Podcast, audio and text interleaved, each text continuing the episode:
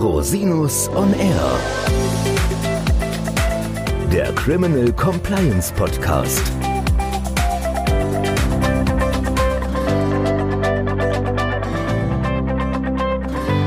Herzlich willkommen zum Criminal Compliance Podcast. Schön, dass Sie wieder eingeschaltet haben.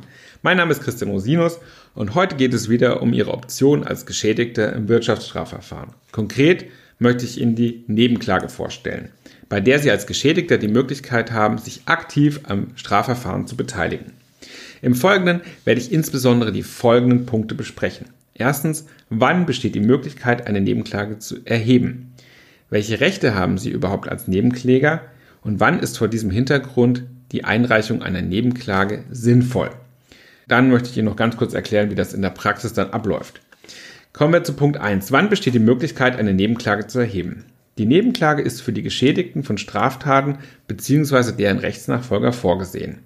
Die Strafprozessordnung enthält dabei einen Katalog an Tatbeständen, die zur Nebenklage berechtigen. Das sind zunächst einmal vornehmlich Delikte, die nicht aus dem Wirtschaftsstrafrecht kommen. Insbesondere sind davon betroffen alle Delikte, wo es um die Schädigung von Leben geht, die körperliche Unversehrtheit, die sexuelle Selbstbestimmung und auch die Ehrschutzddelikte. Im Wirtschaftsstrafverfahren beschränkt sich die Zulässigkeit der Nebenklage in erster Linie auf Verfahren wegen Delikten, die geistiges Eigentum oder Geschäftsgeheimnisse verletzen, zum Beispiel Straftaten gegen das Patentgesetz, das Urheberrechtsgesetz, das Gesetz gegen den unlauteren Wettbewerb oder auch insbesondere das Geheimnisschutzgesetz.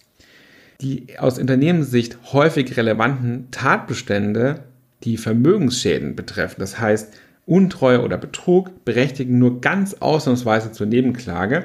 Voraussetzung ist, dass die Individualrechtsgüter schützen und dass der Anschluss der Nebenklage aus einem besonderen Grund geboten ist. Diese Voraussetzungen liegen in der Praxis praktisch nie oder wenn dann nur sehr selten vor. Der BGH hat hier verschiedene Konstellationen entwickelt, in denen eine solche Schutzbedürftigkeit anzunehmen wäre. Zum Beispiel wenn eine gravierende Beweisnot vorliegt. Das heißt, wenn zum Beispiel Fälle im Ausland spielen und man nur durch ein Wirtschaftsstrafverfahren an bestimmte Beweise gelangen kann. Beachten müssen Sie dabei, dass finanzielle Verluste allein nicht ausreichen, um eine Nebenklage zu begründen, auch nicht, wenn eine besonders schwere Folge der Tat insoweit gegeben ist. Eine weitere Möglichkeit, eine Nebenklage zu begründen oder ein besonderes Interesse an einer solchen Nebenklage zu begründen, ist, eine Schuldzuweisung des Angeklagten gibt, damit man sich quasi reinwaschen kann von diesen Schuldzuweisungen. Oder wenn es besondere körperliche und seelische Folgen erlitten haben, das betrifft natürlich nicht Unternehmen, sondern allenfalls Managerinnen und Manager von Unternehmen oder Mitarbeiterinnen und Mitarbeiter, wird in Wirtschaftsstrafverfahren praktisch nicht vorkommen. Unter Umständen gibt es die Möglichkeit, Ehrschutzddelikte geltend zu machen, insbesondere dann, wenn es zu Beleidigungen im unternehmerischen Kontext kommt. Ja, das ist, habe ich schon erlebt und da kann man dann auch eine Nebenklage einreichen. Welche Rechte hat man nun als Nebenkläger? Als Nebenkläger haben Sie zuallererst mal ein Akteneinsichtsrecht. Das ist insoweit wichtig, weil Sie natürlich, wenn Sie sich am Verfahren beteiligen wollen, auch wissen wollen, was ist überhaupt in der Akte drin es kann unter Umständen auch notwendig sein, im Rahmen der Akteneinsicht Dinge zu erfahren, auch Zugang zu Beweismitteln zu haben, die Sie als zivilrechtlicher Geschädigter in einem Schadenersatzverfahren benötigen. Deswegen ist natürlich ein Akteneinsichtsrecht ganz besonders wichtig. Sie können auch als in Anführungszeichen normaler Verletzter eines Wirtschaftsdelikts auch Akteneinsicht beantragen haben auch ein Recht auf Akteneinsicht unter Umständen, aber das Recht des Nebenklägers ist stärker an der Stelle. Insoweit sind sie da in einer stärkeren Position. Was auch ein ganz wichtiges Recht ist, ist das Anwesenheitsrecht in der Hauptverhandlung. Als Zeuge oder Zeugin können Sie grundsätzlich nicht an der Hauptverhandlung teilnehmen und solange Sie nicht ausgesagt haben, Ihre Aussage abgeschlossen ist, dürfen Sie nicht einmal als Zuhörerin oder Zuhörer in der Hauptverhandlung teilnehmen.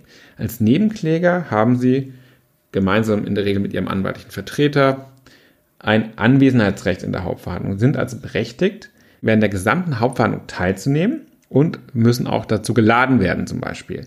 Das ist natürlich ganz wesentlich, wenn Sie Einfluss nehmen wollen, dass Sie den gesamten Inhalt der Hauptverhandlung mitbekommen. Ohnehin spielt die Nebenklage in der Hauptverhandlung. Im Ermittlungsverfahren ist die Nebenklage noch nicht möglich. Das heißt, da geht es tatsächlich darum, dass man in der Hauptverhandlung Beiträge zum Strafverfahren leisten kann. Ein Beitrag ist zum Beispiel das Fragerecht. Sie haben als Nebenkläger ein Fragerecht. Sie können dem Angeklagten Fragen stellen, Sie können auch den Zeugen oder Sachverständigen Fragen stellen, können insoweit auch ihre eigene Expertise einbringen. Häufig ist es so, nach meiner Erfahrung, dass Unternehmen, die geschädigt sind von Straftaten wegen der Sachverhaltskenntnis, wesentlich tiefer gehende und erkenntnisreichere Fragen stellen können und Beweisanträge stellen können, als es der Staatsanwaltschaft möglich ist, weil natürlich die Sachkenntnis häufig bei technischen Details etwa fehlt. Also gerade in Fällen, wo es um geistiges Eigentum oder Geschäftsgeheimnisse geht, ist es wirklich ein großes Plus, wenn man als Unternehmen an der Hauptverhandlung teilnehmen kann und sich insoweit einbringen kann. Ich habe es gerade schon gesagt, Sie dürfen auch Beweisanträge stellen. Sie können zum Beispiel beantragen, dass ein bestimmter Zeuge vernommen wird oder ein bestimmter Sachverständiger beauftragt wird. Und Sie dürfen umgekehrt auch einen Sachverständigen oder ein Gericht wegen Besorgnis der Befangenheit ablehnen, wenn Sie der Meinung sind, dass es dafür Anhaltspunkte gibt. Sie haben ein Beanstandungsrecht, das heißt, Sie dürfen unzulässige Fragen beanstanden, Sie dürfen auch unzulässige verfahrensleitende Verfügungen des Gerichts beanstanden. Sie haben das Recht, Erklärungen im Verfahren abzugeben. Sie können also nach Zeugenaussagen Erklärungen abgeben oder nach Sachverständigengutachten Erklärungen abgeben. Sie können auch während eines Verständigungsgesprächs teilnehmen oder am Ende des Verfahrens können Sie auch ein Plädoyer halten, wenn Sie das möchten. Häufig ist das ja auch sinnvoll. Last but not least, Ihnen steht als Nebenkläger auch Rechtsmittelbefugnis zu. Sie können also als Nebenkläger ein Rechtsmittel, das heißt Berufung oder Revision, einlegen. Dieses Recht haben Sie unabhängig davon, ob die Staatsanwaltschaft Rechtsmittel einlegt.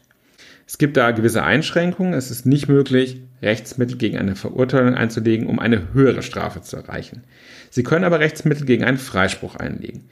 Woran Sie auch nicht mitwirken dürfen, was Sie auch nicht verhindern dürfen, ist die Einstellung eines Verfahrens gegen Geldauflage. Es steht im Gesetz kein Zustimmungserfordernis des Nebenklägers für die Einstellung eines Verfahrens gegen Geldauflage. Das können Sie also nicht verhindern. Sie können auch nicht verhindern, dass es zu einer Verständigung kommt. Insoweit ist die Einflussmöglichkeit der Nebenklage begrenzt. Wann ist vor diesem Hintergrund nun eine Nebenklage sinnvoll? Die Nebenklage kann für Verletzte eines Wirtschaftsdelikts sehr nützlich sein. Im besten Fall können Sie auf den Verlauf und das Ergebnis des Verfahrens nach dem vorgenannten Rechtekatalog erheblichen Einfluss einnehmen. Sie können Ihre Sicht der Dinge ins Verfahren einbringen, Sie können Schadenersatzansprüche vorbereiten, Sie können wesentlich zur Aufklärung des Sachverhalts beitragen, Sie können etwa die Ergebnisse einer internen Untersuchung nochmal zusätzlich einfließen lassen wenn es die Staatsanwaltschaft nicht ohnehin tut. Darüber hinaus können sie natürlich auch Reputationsschäden entgegenwirken, indem sie sich klar von dem Verhalten der Angeklagten distanzieren und sie können insbesondere auch Informationsgewinnung betreiben für etwaige zivilrechtliche Schadenersatzansprüche. Nicht verwechselt werden darf die Nebenklage mit dem Adhäsionsverfahren. Das Adhäsionsverfahren werden wir in einer anderen Folge behandeln. Da geht es darum, zivilrechtliche, vermögensrechtliche Schadenersatzansprüche geltend zu machen. Praktisch läuft dann die Nebenklage so ab, dass Sie, wenn Sie sich entschließen, eine entsprechende Nebenklage zu erheben, eine Anschlusserklärung abgeben und diese Anschlusserklärung wird dann vom Gericht dem Staatsanwalt oder der Staatsanwältin oder den Angeklagten zur Verfügung gestellt. Die haben dann das Recht hierzu Stellung zu nehmen und dann entscheidet das Gericht, ob es die Nebenklage zulässt oder nicht. In meiner eigenen praktischen Erfahrung ist es insbesondere bei Delikten, die nicht ausdrücklich im Gesetz bei der Nebenklage genannt sind, häufig sehr herausfordernd, eine Nebenklage durchsetzen zu können oder die Zulassung zu erreichen. Gerichte wollen nicht immer noch weitere Verfahrensbeteiligte am Tisch haben, die Angeklagten ohnehin nicht.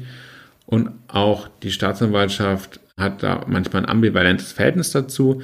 Das dürfen sie dann sehr, sehr sorgfältig begründen, dass man eine überzeugende Grundlage für eine Nebenklage hat.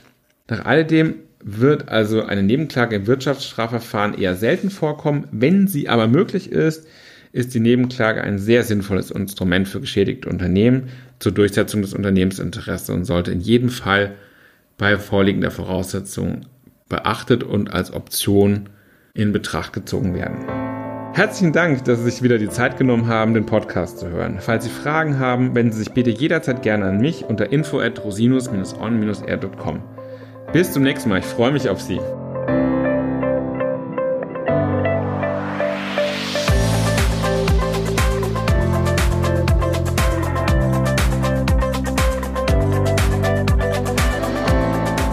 Der Podcast stellt lediglich einen allgemeinen Überblick über rechtliche Themen dar und ersetzt selbstverständlich keine Rechtsberatung zu konkreten Fragestellungen im Einzelfall.